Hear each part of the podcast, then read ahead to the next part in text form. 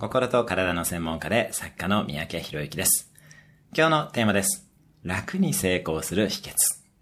日本では苦労が美徳とされますが、もっと楽して成功していきましょう。楽して成功したいと思ったら、生活にできる限りデフォルトを作ってしまいましょう。デフォルトとは、特定の決まった行動やルーティンのことを指します。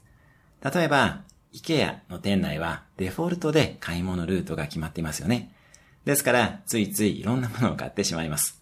あなたのスケジュール帳にも毎日のデフォルトを書き込んでしまいましょう。モチベーションよりルーティーンと思ってください。今日のおすすめ1分アクションです。毎日のルーティーンを決めてスケジュールに今すぐ書き込んでみる。